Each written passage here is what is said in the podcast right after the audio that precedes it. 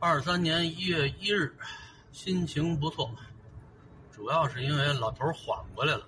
昨天晚上到家得快九点了，那边都踏实了，我这才过来。今天上午先带孩子去医院做个血常规的检查。这两天老低烧，我和他妈心里都有点打鼓。老头那点稍微稳定下来点还得回头顾着孩子。早上起来，我带孩子去通州妇幼那边验完血，然后去给我爸买几个大裤衩儿。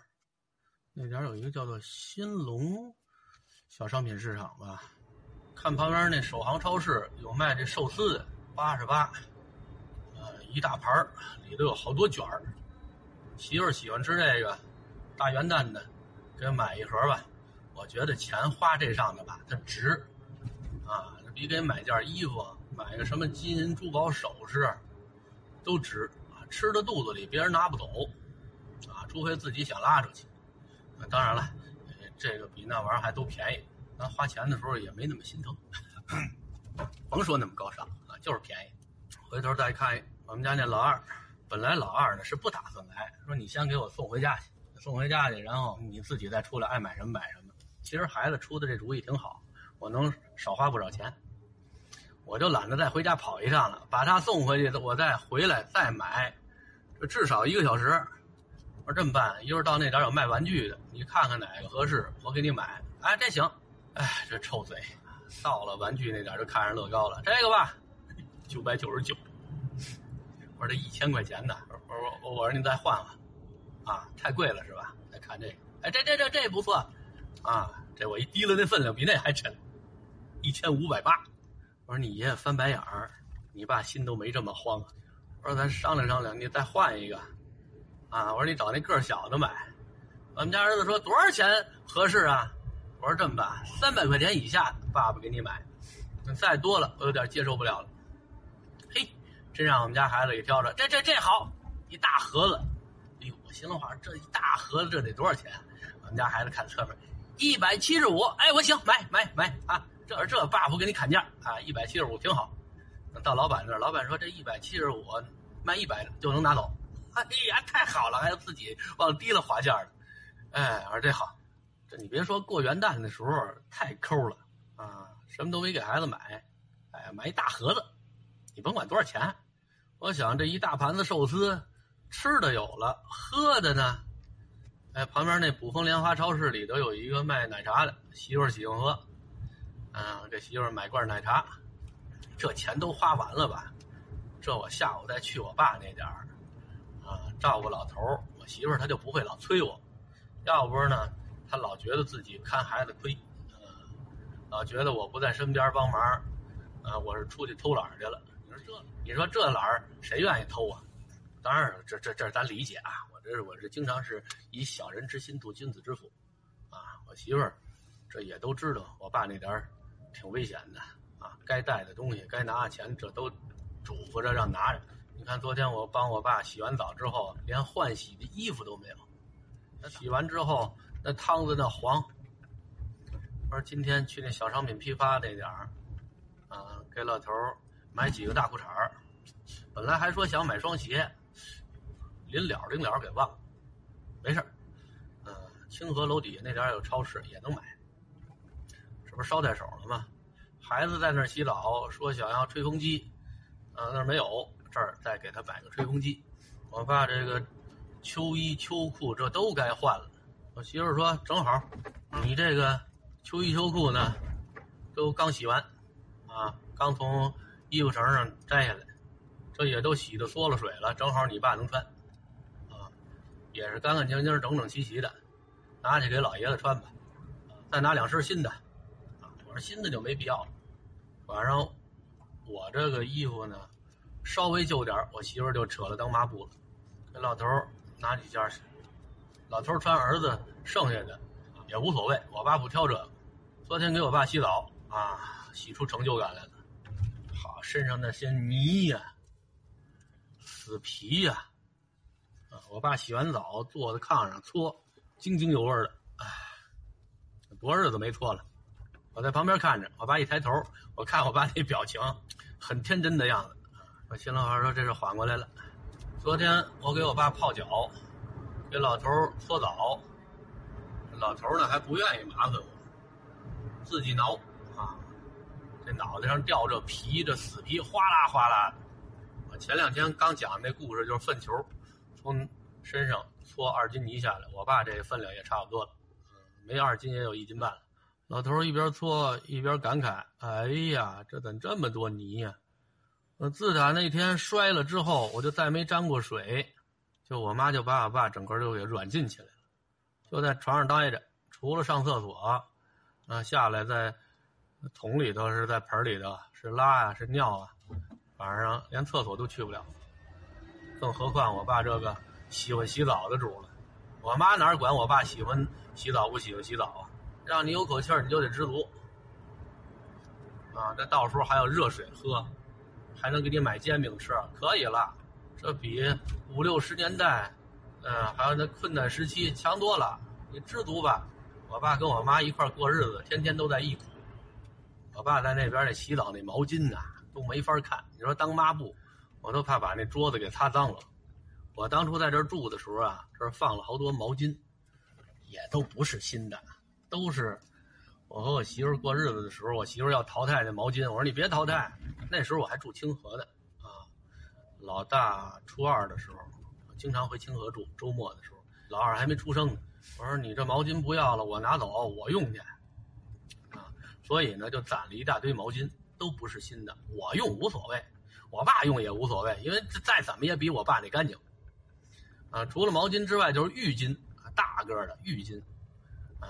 我跟我媳妇过日子过的吧，洗完澡之后，我也习惯用浴巾了。大蹭两下，身上这水珠就都下去了。昨天我爸洗澡的时候，我把这些东西拿出来，我们家闺女问：“这干净吗？”这我还真不好回答。这么长时间肯定没人用，那放了也得有六七年了。这个不好说。我抖了抖了，看没土，我说应该没问题啊。后来我闺女说：“你等会儿吧，我再找找。”啊，他在那柜子里面找了一个白色的浴巾。也是从我们家拿去的，没怎么用过，一看就是新的，拿这个爷爷用吧。啊，我说行，今天媳妇从这儿找一个新的，拿这个走吧。啊，和你那个秋裤什么的一块拿着。我说行，啊，行了，从我这小院这儿再拉点东西。孩子说他爷爷那点儿没有窗帘儿，啊，我爸说那点儿没有挂钟，里边还有一些。零零散散的什么东西，说让我拿过去。上这儿敛了敛了敛了一大盆，乱七八糟的。早上，今天上午孩子给我发短信，说爷爷一个人在这儿无聊。我说让你爷爷好好珍惜这无聊的时光吧。过两天老太太缓过神来，知道骗他了，知道老头一个人在这儿享福，上这儿搅和来，你想无聊都无聊不成了。我说下午。那个安宽带的就过去了，有了宽带那儿给留一个手机，没事你爷爷愿意听点什么，看点什么都行。孩子说爷爷俩眼无神，我说今天药给吃了吗？吃了。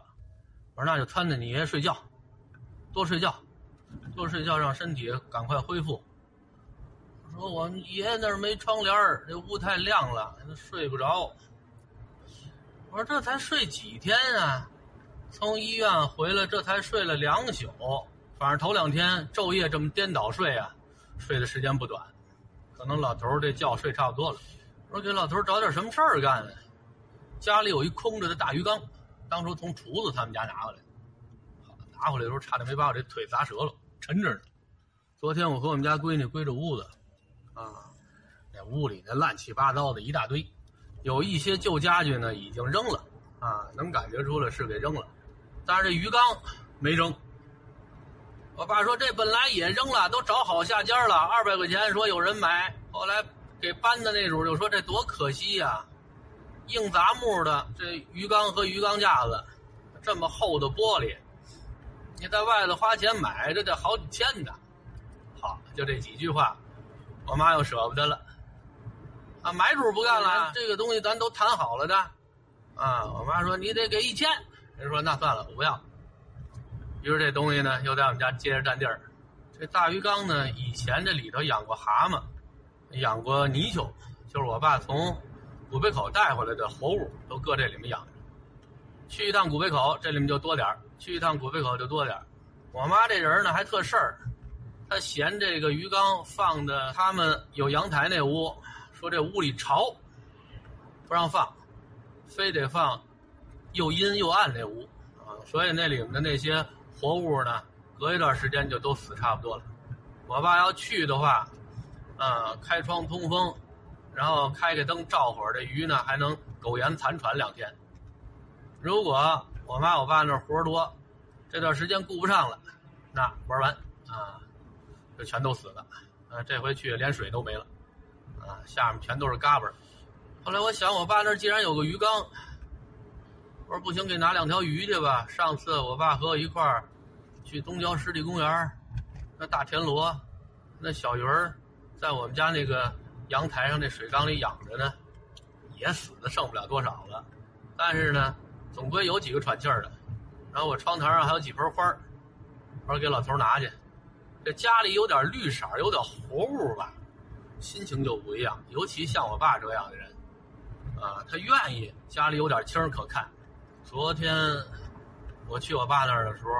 把我家里炖那一大锅的棒骨汤，连骨头带肉带汤，一锅全端过去了。正好那儿缺锅，端过去之后，啊，晚上超市里买了面条，孩子又给老头儿买点猪耳朵肚，再那点儿人家现场给拌的，其实瞎掰，弄一大盘子根本就吃不了。然后呢，我呢买了点面条，啊，买一大颗白菜，啊，还买点那个白玉馍。蘑菇一小碗一小碗那种，所以呢，昨天晚上给我爸做的是烂面条。嗯，我爸这胃不好，喜欢喝那个热的烂乎的烂面条啊，骨头汤，嗯，白菜叶子、蘑菇，这几样在锅里，这通骨头。孩子还专门给他爷爷买了半只烧鸡，爷爷一口都没动，吃不了了。这三大碗面条，我们。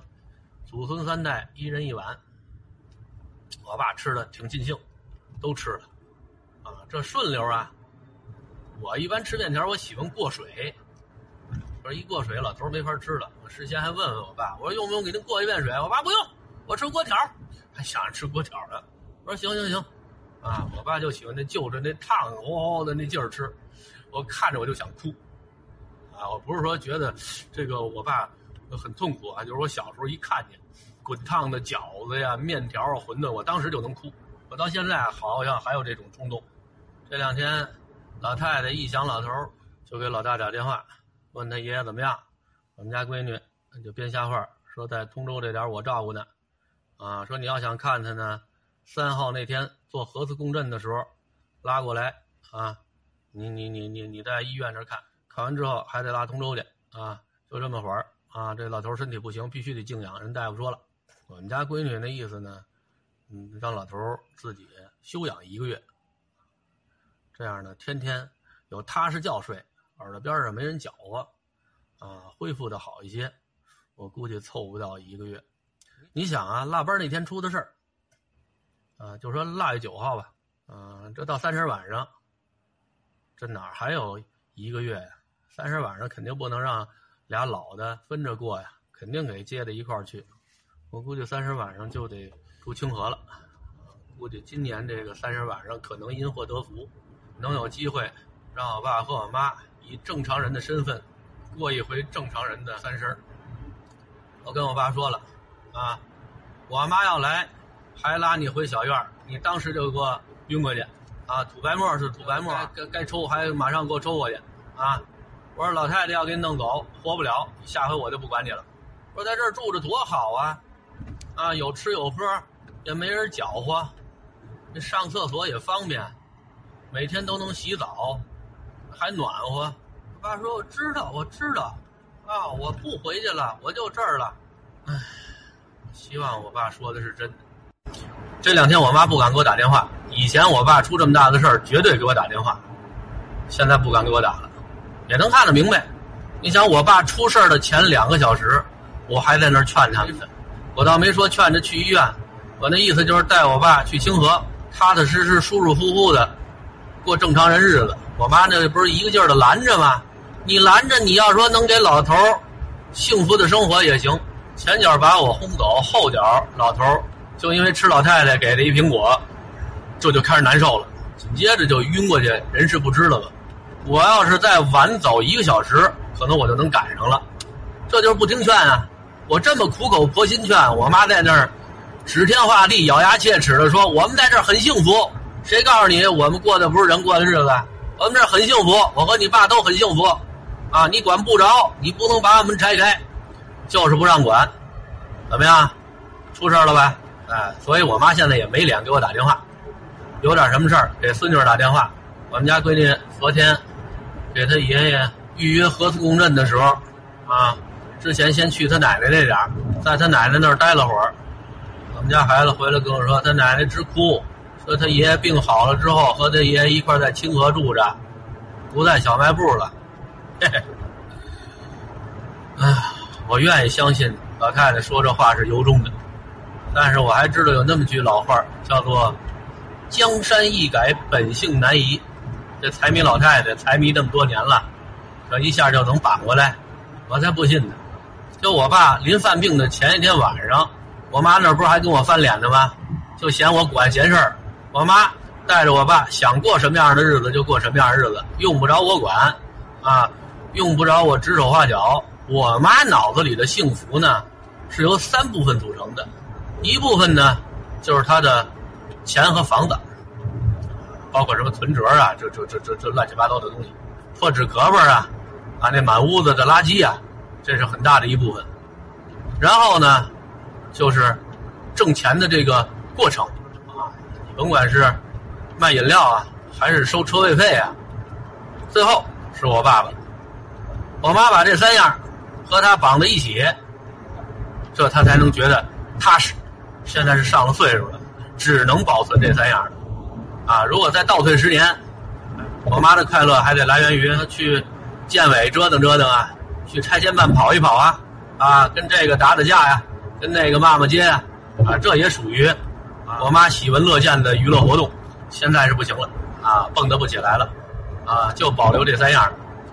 如果我爸这次要不是当着老太太面翻白眼儿抽过去，我妈现在还会很固执的。把我爸软禁在那六平米小屋，我爸那时候已经爬不动了，最多就是能坐起来啊，两只手端着热水喝两口，也就这样。所以我妈看着老头儿啊更方便了。以前我爸生病吧，你甭管他是头疼、头晕啊、肚子疼、腿疼哪儿不舒服，他能说话。我妈和他交流，他还有意识。只要是那样的症状，我妈就不带怕的。啊，这人死不了。啊，至少我妈认为他死不了，是拖呀，是拽呀，是坐着三轮啊，去医院啊，反正北大医院就在旁边。我妈干嘛非得在这耗着？就是离着医院近。老头或者他有点什么毛病，一拉一拽就过去。这回不行了，这回老头一抽，这人就挺过去了。老太太害怕了，那是叫天天不应，叫地地不灵啊。可也想起打幺二零来了，那他也不敢给我打电话。啊，他给我闺女打电话，我爸这回要是能完全恢复了，算是捡条命，算是因祸得福，算是在生命最后画句号之前，啊，可能能幸福那么一段时间。但是我估计我爸也幸福不到哪儿去。现在走道啊，都得扶着床帮，都得扶着墙，啊，最多就是气势稍微好点了，啊，比在医院那躺着的时候。好多了，尤其我爸昨天洗完澡，哎呀，真痛快呀，真舒服啊！我在家哪洗得了澡啊？连床都下不来呀！今儿一会儿去老头那点儿，再给老头洗一遍。洗完了，把他那旧裤衩啊、破袜子什么都扔了。你看，我给我爸洗澡的时候，我爸一边发着感慨：“哎呀，真舒服啊！洗完了澡真痛快，这儿真暖和呀！”扭头。啊，还得给自己找理由，就说他小时候啊身上起疥，说在古北口的时候身上长疮长疥怎么办呢？我奶奶给他拿火烤，不洗不搓，拿火烤，他身上都起疖子疮，脓。说那时候这不也活过来了吗？我说哪有老和那时候比的呀？这人啊，上了岁数之后，这火力就不行了。我昨儿走的时候，我爸跟我说，明天你再回来的时候啊，去你妈那个小房那点儿，呃，给我拿一个电褥子来。那儿有一个电褥子，闲着呢，啊，你给我搁这边来。等于清河这边床上这儿还是不暖和，可能是前段时间我爸睡电褥子睡习惯了。我说行，给您拿电褥子。您有什么要拿的都想好喽，该拿什么我给您拿去。哎呀，今天这是元旦，这车是真堵。南锣那儿一大堆车排着进那个地面停车场。你说有什么可逛的？庆祝自己没传上新冠，哦，成功的活到二零二三年，还是这些日子成功的把谁送走了？庆祝一下。我这是没辙了，出来。你说你在家里待着多多好。昨天我把推子拿回清河了啊，我们家闺女给我爸理发，啊，也不需要什么手艺，剃光了就行。剃完脑袋，剃胡子。我爸那个腮帮子那儿也没肉，我们家孩子剃了一会儿，说：“爸，你来吧，我怕把我爷爷这个嘴给剃破了。”我说：“那行，你给我看着那锅去。”嗯，那锅上做了面条呢。我给我爸一边刮胡子，一边感慨：上一次给老人刮胡子，还是我上五年级的时候，我爷爷在世。嗯，给我爷爷剃头，那时候没电推子，就我妈那种拿手捏的那种老式的家用推子，动不动就夹头发，剃一个脑袋是连推带薅。我们家那不是推子，那是起钉子那起子。要不我爷爷怎么不愿在家理发？说在理发店理发好，啊，虽然说花俩钱儿吧，反正他舒服。就给我爸理发的时候，我爸这两边这鬓角上，我使劲推了推，哎呦，那死皮那叫厚啊！那时候还没洗澡呢，一层。我爸那手也是，我爸前些日子摔的时候，连脸带手这全都摔了，摔了之后就再没沾过水。这身上的死皮厚厚的。小时候我给我爷爷理发、刮胡子，现在我们家闺女给她爷爷理发、刮胡子，这算是传承嘛？理发，天儿天儿凉，理发这这不不暖和，轻易的咱都不买纯毛的东西，好不容易自己长点儿。唉，几天就长了。对，上次好像什么时候？你好，咱咱们摘瓜的那天吧，嗯，啊，我在那我那小院外头给您理的。对，过两天我看从那儿拿个那个吸尘器。你说这帮人干嘛来？这日头齁老冷的，你上这儿什么景都看不着，你晃悠什么呀？看这乌乌泱泱的，怎么着这儿有庙会啊？唉，也不能说人家，可能是我。我脱离这种正常的生活已经很久了。我不做大工好多年，好多年，嗯，年，让我让我让我让我失策了，失策了。呃，从二层小楼那点给我爸拿完东西之后，不应该走德内大街了。今儿这元旦，这都是带着孩子开车出来逛街景看堵车的。早知道我走新街口这儿了，走大马路，这我还超了段劲儿呢。这高德地图上看这点都不是红色的，是紫色的，酱紫色的，那你就看多堵吧。我这还从红山胡同里头我绕了个弯儿，抄了个近道。这你要不是说打小就在什刹海这边当胡同串子，你根本不知道有这么条小道可以绕过来。绕过来也快不到哪儿去。哥们儿当初师范三年，每年暑假给人家打工，都是在刘海小学。刘海小学他们那点儿。这搬运工跟车，你甭管是跟三轮走啊，还是蹬三轮，还是坐人那个二幺二吉普，还是幺二幺吉普，不知道，反正坐那么个吉普。那时候警察管的也不严，什么人货混搭呀，就那么走。我看看我能不能走这条路。那时候天天走这条路，天天走那条路。那时候哪儿这么多私家车呀？那一说是哪年啊？九一年到九四年之间。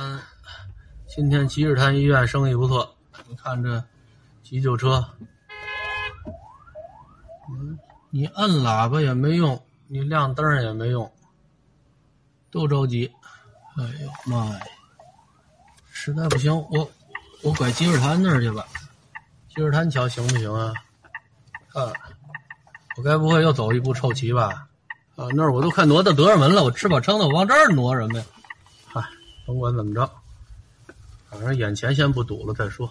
哎，这地方叫做新街口东街小学，以前这儿有个校长叫做于泽替，你听这名字就知道这个脑袋上的头发很茂盛的样子。当初我刚毕业的时候，上这儿面试，人家说不愿意要男孩子，说那年人家愿意要个女老师，女毕业生，女毕业生是四班的，一小女孩长得。娇小可爱的那种，啊，和我们同学关系不错啊。后来我还把那女孩介绍给我们初中同学了，处了一段时间朋友。这学校的那个自然老师特别喜欢我，那老太太看见我之后就差认干儿子了。这学校呢都愿意要个男孩，特长并不是说他教学方面有什么出众的地方，关键是他生不出孩子来，没有产假这么一说。而且听说当时这校长吧特别开明，男老师来这学校，学校掏钱让考车本去，学校是不是还趁车呀？呃，学校有点什么事儿，自己这老师拿车本开车就能上路，多好！嘿，哎呀，我真得表扬自己，我这条道走对了，顺新街口豁口这边出来。哎呀，那怎么夸夸自己呢？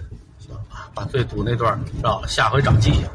逢年过节，躲什刹海这一带远点这地方一直都是北京的繁华所在。这点以前叫做节节迪厅。孩子，你看现在好多什么当校长的、当主任的，那时候都是妙龄的女郎啊，不一定是妙龄的美女，但是妙龄女郎啊，二十一二。二十三四的上迪厅还不用花钱，只要一块去的有男士，啊，女的就不用花钱。这地方从开到黄，我一次都没进来过，啊，我在门口这儿晃，啊，那时候我记着广播电台里头经常给他做广告，那广告词叫什么？叫什么？白天也能找到夜的黑，就就是说你白天去这迪厅，也能找到夜晚的感觉。废话，他他妈没窗户不见光，要的就是那黑了咕叽的样子。哟，坏了坏了坏了，我又走岔了，哎，算了吧，到头了再说吧。条条大路通罗马，一会儿走小西天旁边这点也能过去。这边上住的全都是以前单位同事，其实直着走也能行。以前这么走，我就找厨子去了，他们家住蓟门桥那边。这路呢，虽然以前也走过，那好多年都不怎么走这儿了。偶尔走一趟，都很陌生。这点有一个叫做冰窖口胡同。当初我们家平安大街拆迁，我妈就耗着不走，在这边租了一个小平房，把家里那些家具破烂什么都先堆在这儿，前脚堆在这儿，后脚就让人把门给撬了。据我妈说啊，啊，据我妈说的，说让人把门给撬了。再耗一会儿，我这杯子里这几条鱼就都得咽气了。今天我上老头这边来，我媳妇说你不在家，那我们下午就出去玩去了啊。给他买个呲花，说找个空旷的地方。哪儿空旷啊？环球影城说头路有一条什么叫做溜光大道，其实也不知道什么大道啊。他们同事说也带着孩子去，说在那点拍片子也好，放这个呲花也好。这火星也不怕了着什么，孩子挺高兴。本来说想约壮壮小朋友一块玩儿，人家说下午也有安排，不一定晚上能出得来，看情况吧。我晚上够呛了，孩子在他爷爷这点儿待了三天，有好多东西都在自己住的那儿呢，都在大兴，说还得回去取一趟。一会儿跟他说别着急回去了，没什么可取的，这路上还不够堵的呢，稍微晚点儿。我开车给他送过去，有什么要取的，我拿上。以后啊，我估计我就得经常往这儿跑了。哎，这上正道了。你看这旁边，又熟悉，又亲切。肛肠医院，前两年就在这儿开的眼。只要一上这条道，一般情况下不会太堵车。二十分钟之后就能看见我亲爱的父亲了。这装电话的也没给我打电话，他说什么时候您在家？我说我下午在家。说用谁的名字申请的，谁必须得在家，而且得拿着身份证。我估计安电话的是不是也多点啊？哎，我爸这一场病啊，连买东西、营养品，再去医院看病结账花钱，里外里一万块钱出去了。人都说。有什么别有病，没什么别没钱，这俩是相辅相成的。你有钱，目的是为了让生活过得好，啊，别让病找着你。我妈这个不知道怎么理解的。我妈倒不是说没钱，但是我妈不怕有病。为了攒钱，为了挣钱积累下来这个病是光荣的。如果我身体很健康，但是没攒下来多少钱。天天就讲究吃吃喝喝，啊，没事老想着出去玩去，那是可耻的啊！尤其你还得花钱，你还不挣钱，那应该提溜到外头给你枪毙十分钟的。